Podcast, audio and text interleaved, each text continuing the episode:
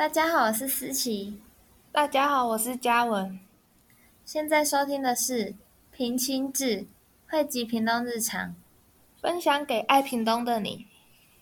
今天是二零二一年七月十二号下午的三点。这集的主题是屏东地方事分享。那我们今天要介绍的地方是屏东的一个客家乡村。哎，思琪，你的家乡在哪里啊？哦，我的家乡在屏东内埔啊。那嘉文你嘞？哇，好刚好，我们两个是一样的。那我来考考你，你知道内埔两个字由来什么吗？呃，这个我没有想过。那就让我来告诉大家吧。内埔啊，本来是一片平埔族居住的空地，啊，因为之前缺乏水的灌溉，都是干掉的土地，就命名为埔。啊，因为内埔位在比较里面，所以就以内埔为地名啦。哦，原来这就是内埔两个字的由来啊！还有，你知道吗？内埔是屏东县人口第二大行政区哦，仅次于屏东市。哇，那内埔也太大了吧？是不是就很多村落组合的？像是龙泉水门那里，是不是也都是内埔啊？对啊，像是以客家族群为主的新南、美和、丰田、东势都有十四村。还有以马卡到平埔族形成的爱寮、建新、黎明等，以及为了避洪水而组成的龙泉水门等，全部加起来啊，总共二十三村呢。那么多村落，是不是特色也很多啊？那既然你都提到了，你知道内埔有一条叫火房的老街吗？住在内埔的我，怎么可能不知道内埔洋妓院老街？不过火房是什么啊？是三合院吗？三合院是伙房的一种，伙房主要分为一杠屋、三合院还有四合院。杨娟老街还保留了百分之八十以上的老街原本的风貌。哇，难怪走进去都有一种回到以前的感觉。想到小时候啊，在老街里面有一家叫把墙内的杂货店，婆婆人可好的，都会给我们糖果吃。不过在几年前就关门了。哈，好可惜哦！我也想去诶，可是老街里面不只有杂杂货店哦，里面还保留了酒厂啊、老戏院，还有打铁店这些古色古香的老建筑，所以你走进去，当然会有回到以前的感觉啊。我好久都没有去老街走走了，等疫情过后啊，去重温一下吧。你都提到老街了，那你知道老街有分类型的吗？像内埔杨街老街啊，就属于客家的庙街。客家庙街，那一定是跟庙有关吗？是不是妈祖庙还有昌黎祠的关系啊？对啊，因为这两座庙是客家人所祭拜的神，也是那时候的军队誓师之地。我来多补充一个知识好了，在这两座庙的后面呢，有一条溪，它叫龙井溪，它贯穿内埔还有竹田。而且是这两个地方的重要溪流，没有走到底啊，都不知道原来龙井溪那么长啊。在以前的时候啊，就因为水利工程不发达，就常常泛滥，就导致水灾。后来人们就在旁边立了一个土地公来求平安。那边除了伯公信仰之外，还有其他的景观哦，像是跨桥啊，还有拱门，在龙井溪都看得到。那不就是自然生态与历史资源的结合吗？对的，龙井溪内其实还有一座叫做机智亭，听说去那边走过的人都可以增加智能呢。哦，原来如此啊！那我是不是也该去走一下？既然提到了这两间庙，那你猜猜，每年十月啊，都固定会举办的活动是什么？哦，那么简单的问题。就是韩语文化季啊，我每年都会去参加，哎，那边超好玩的。那我再问你一个，韩语文化季的起源你知道吗？不知道哎，我这就不知道了。我也是上网收集之后才知道的。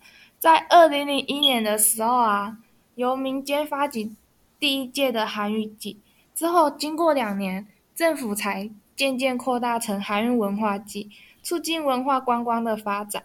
之后啊，由各个单位极力的宣传，所以才使得韩愈文化季一年比一年的盛大，参与的民众也越来越多。哦，原来韩愈文化就是这样发展起来的。啊我记得现场是不是还有可以自己动手 DIY 做的活动啊？有啊，像是文工版制作的体验活动，制作过程非常的简单，先将红豆馅包入板皮，再用文工宴压制即可。自己下去体验的感觉就是不一样，从来没有做过的人也可以轻易上手。哎，哦，这我知道，就是它红红的，还有点像帽子的形状，吃起来 Q Q 的，对不对？我很喜欢吃哎，而且除了这个啊，还有另一个也是自己动手做的哦。等一下，我猜猜，是不是韩愈金榜符啊？对啊，这个是特色之一。那白的过程啊，是由志工帮忙先挑墨，然后再拿一张红色的纸盖在版画上，再用马莲在红纸上来回用力摩擦，版印的韩愈金榜符就完成了。而且啊。每年的金榜符样式都不一样，所以非常具有收藏的价值哦。难怪每年韩愈文化节的时候，那前面都超多人在等着反映韩愈金榜符的。对啊，所以都要等很久。不过，当拿到属于自己的金榜符的时候啊，心中都会有一些小确喜，很值得。而且我跟你说啊，金榜符从二零零一年的时候啊。就随着韩愈季推出，托运的活动也一直延续到现在，很受民众的欢迎。哦，原来金榜符从第一届的韩愈季就开始有了。那你知道是谁设计韩愈金榜符的吗？当然知道啊，历年来啊都是由版画艺术家的黄子环老师所设设计的。而且老师说过啊，那么特别的一个印框特色文化，要如何让它？发扬就想说来做金榜符，让民众诚心的去版印，然后它又具有艺术文化的结合。哎，听你这么说之后，我都只知道去版印金榜符，都没有去了解背后由来。现在你也知道啦，所以你以后也可以告诉别人了。而且除了动手 DIY 之外啊，现场还有韩愈杯全国围棋公开赛。感念韩文公的恩泽三献礼，以及六一五的表演哦。哇，那么就在这里待一整天都不会无聊了。可是你少讲了一个哎，就是还有客家打嘴鼓比赛啊。哎，对我怎么忘了？这个比赛很好，可以鼓励客家子弟开口说客家话，保留客家的传统文化。我觉得啊，像这种韩语文化季的祭典活动。不但热闹，而且还很有意义，很需要被保留下来，像这样一样继续传承下去。你说的没错，需要大家的力量，让内埔在地的文化更广为人知啊！对啊，那你知道内埔客家人除了拜妈祖和韩愈啊，还有拜什么其他的别的神明吗？我知道啊，我怎么可能会不记得客家人？只要是农历初一还有十五的时候啊，就一定会去拜的土地伯公诶。那你知道它的由来吗？这个我就不太懂嘞。是不是以前人类啊，在土地上种植各种农作物，然后依赖农作物为生？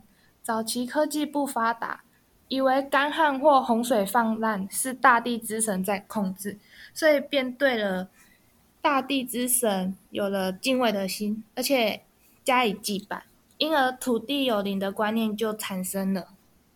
对，可是你只讲对了一半。而客家人为什么特别尊敬土地公呢？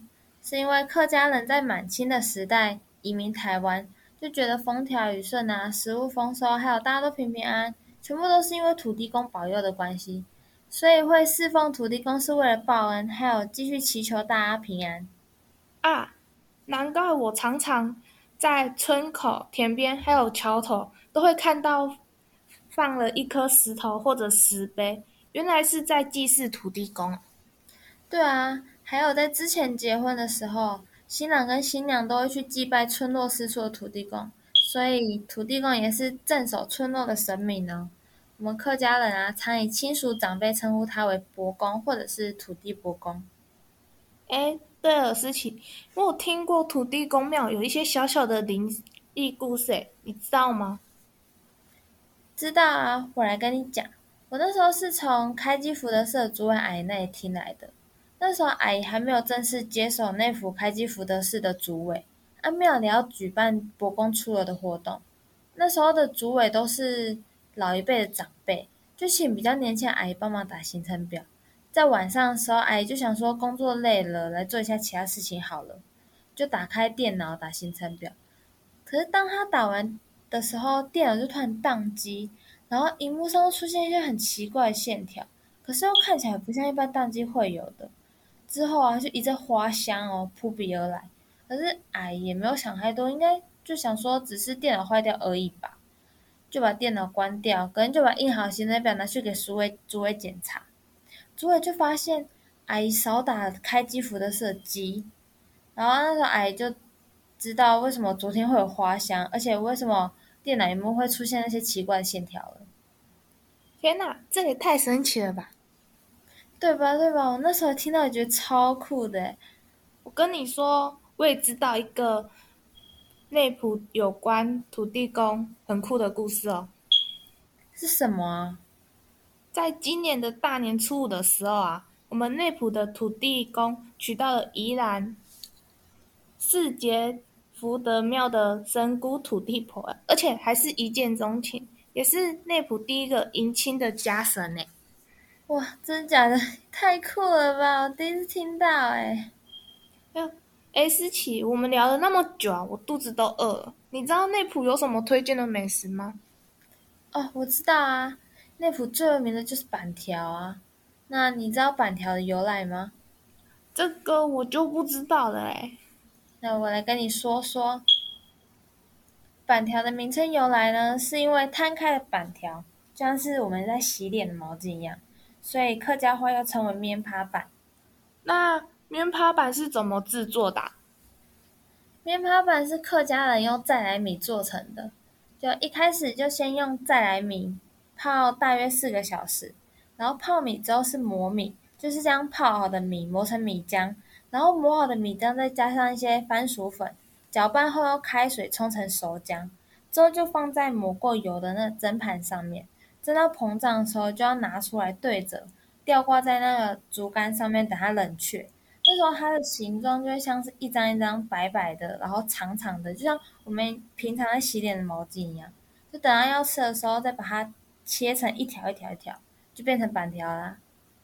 哇！这些我以前都不知道，我都只顾着吃，没有去了解到底是怎么做的，是吧？是吧？那你还有知道内埔有什么小吃吗？你知道内埔市场外围还有一间小摊子，是用面糊搭配青菜还有虾子做成一道叫做哈公拌的点心吗？我当然知道啊！我常下午经过那里的时候，看到超多人在排队的，而且我在别的地方都没有吃过。我就只有在内埔吃过而已。对啊，而且内埔还有一家在内埔国中附近的高低菜饼，你知道吗？哦，我知道，我知道那个，我每天下午准时报道，哎，里面就包着腌过的绞肉，还有很多很多的高丽菜，然后之后再加一颗蛋，哦，真的很赞。对对对，那家也很多人在排，而且那个阿姨很大方，我们也都会跟她聊天。那说了那么多有关内埔的事。你知道内埔是属于六队哪一堆吗？我当然知道啊，是后堆。在国小上课语课的时候，老师都有教诶。那除了知道内服是后队之外，你还知道其他的吗？这考不倒我。中队是竹田，先锋队是万暖，前队是长治和林落，左队是加东和新皮，右队是美浓和高速。哇！你怎么都知道啊？那你知道六队的故事吗？这个我也知道啊。在康熙六十年的时候啊，有一个人叫做朱一贵，然后他带头作乱，客家人为了保卫自己的家乡，就跟竹田、万峦、长治、林落、嘉东、新皮、美浓、高速等各个乡镇组成六堆义民兵，因为平乱有功啊，所以都。纷纷以购买或者请求四地的方式来获得更多的土地，之后啊，就渐渐发展成六堆哦。哇，你真的都知道哎！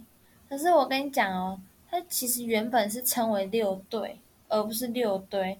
可可是因为要跟军队做区别，所以才改谐音为六堆的。那你提到了六堆，让我想到了六堆客家文化园区，你有去过吗？有啊，我当然有去过，那也可以玩一整天呢。而且你知道园区里面有一个很大、很明显的地标吗？那么大的地标看不到都很难呢。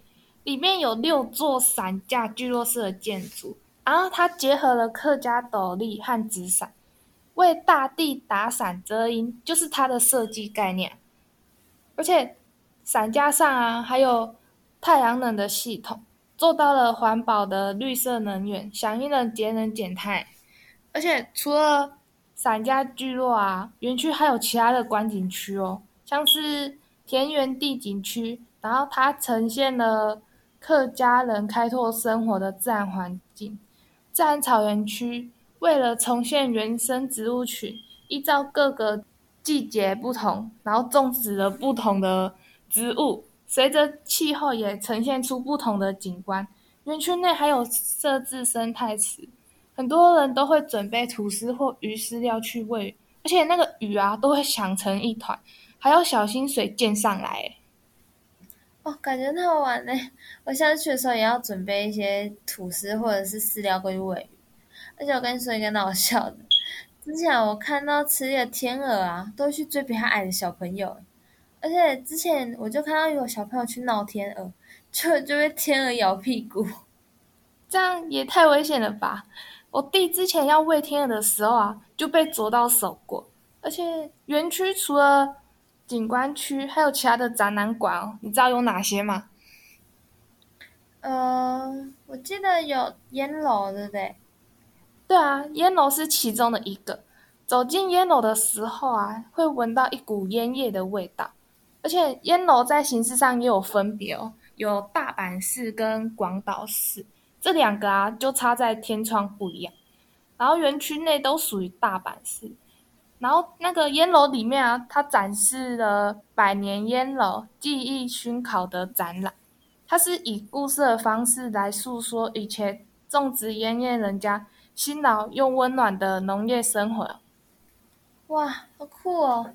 它是以故事的方式让游客更了解，而且除了烟楼之外啊，还有以稻谷变成白米的加工场所，就是龙间，象征鲜明挥洒汗水的劳动辛劳。而且那个里面啊，展示了火龙六堆龙间故事展的展览，它讲述了稻谷进出龙间前后所发生的故事哦。那白米是怎么来的？每天都在吃的东西，你居然不知道？这个是以前的做法，所以仔细听哦。好，首先啊，要先把稻谷最外层的粗壳剥成糙米，在精米所进行精米作业，将糙米脱去糠层，制成白米，之后就是拿去贩卖啦。哇，好酷哦！在这里都可以了解到从稻谷变白米的过程呢。我平常都只顾着吃，没想到居然要经过那么多步骤，难怪大家都会说粒粒皆辛苦哦。对啊，所以每一粒米都是辛苦来的，所以不能浪费。刚讲的两个都是展览，现在来说游玩的，就是六堆小星球儿童馆啦。哈，儿童馆？可是我已经不是小朋友了。No No No，你错了。虽然写着儿童馆啊，里面还是有很多可以学到的东西哦。它是以体验式教育为主，结合了客家传说剧场和客庄特色产业，以磁卡感应的方式进行，透过互动游戏闯关来了解客家文化。像是有正良印刷所，它可以排列活体印刷；康福中药行啊，它。真的可以看得见各种不同的中药材，还可以去学习煎药跟磨药。还有一区叫做昌黎池，它里面可以写书法，还有拓印金榜符。而且除了这一些啊，馆内还有十一区可以体验呢。哇，那进去之后，不就小朋友都不想走了吧？对啊，而且你知道吗？还有一个地方小朋友也非常喜欢诶，那个是那个。喷泉广场吗？